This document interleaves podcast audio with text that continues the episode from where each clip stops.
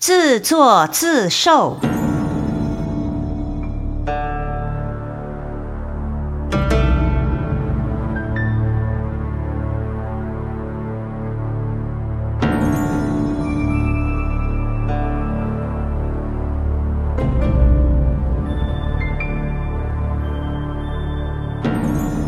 古时印度罗越城年年旱灾，河床干枯，鱼浮水面，城中居民多亡捕鱼，鱼潜沙土，翻动泥中，为人发觉，争相捕捞。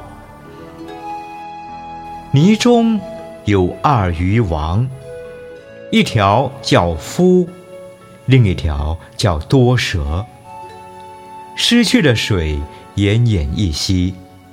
被一幼童瞧见，甚感惊喜，乃以竹竿在渔王的头上敲三下，嬉戏而去。到了佛陀时代，大渔王夫投生为焦萨弥罗国波斯匿王之子，就是琉璃太子。二鱼王多蛇投生为琉璃太子的侍臣，好苦。捕鱼的成民转生为佛陀祖国的释迦种族，居住迦毗罗城。无知的幼童就是释迦牟尼佛的前世。琉璃太子乃释迦族婢女所生。名位低贱。一日，随母回到祖国迦毗罗城，那时正逢释迦族人为庆祝佛陀成道，建造讲堂，恭迎佛陀回国说法。新建讲堂，金碧辉煌，庄严灿烂。琉璃太子进入讲堂，好奇视坐中间法座。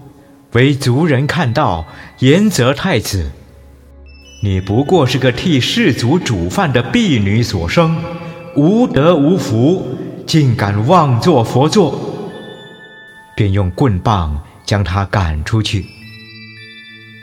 太子深受屈辱，愤愤于胸，乃告知亲身侍从好苦说：“方才士族轻蔑于我。”等我继承王位，你要提醒我，定要侵略迦毗罗城，以消心头之恨。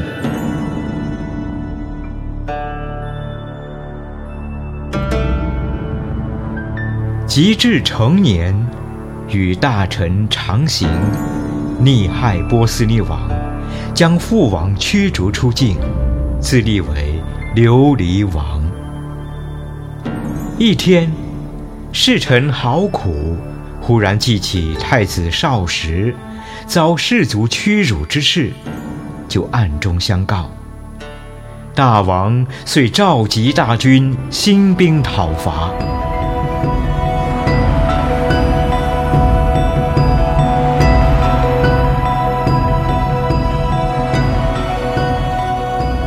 佛陀得知此事，曾三次来到祖国城外。抵挡琉璃王大军，并对琉璃王说：“大王今天侵犯士族，乃是前世的业报所使。但此生既已信佛，不宜为了儿时一言之辱，嗔怒报仇。如果大王不听忠告，杀害士族，七日之后，当堕地狱，受苦无期。”琉璃王虽然敬佛，三度逢佛，每次回军，但怨恨之心难释，顾不得佛陀的劝告。过了七日，再次入侵，大军进城，自行杀戮。这次佛陀没有阻止，因士族共业现前，难以挽回。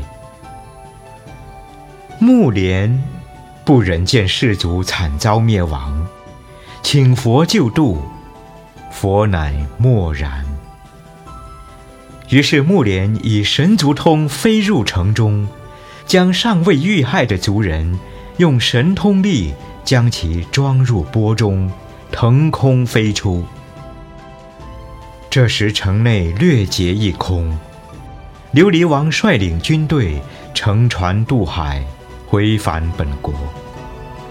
船中忽然大火燃烧，船沉军灭，琉璃王身陷地狱，遭受应得的报应。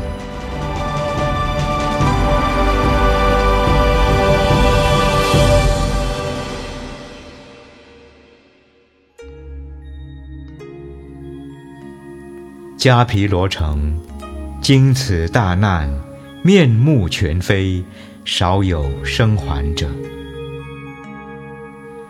此时，木莲从天上持钵飞回，打开一看，大惊失色。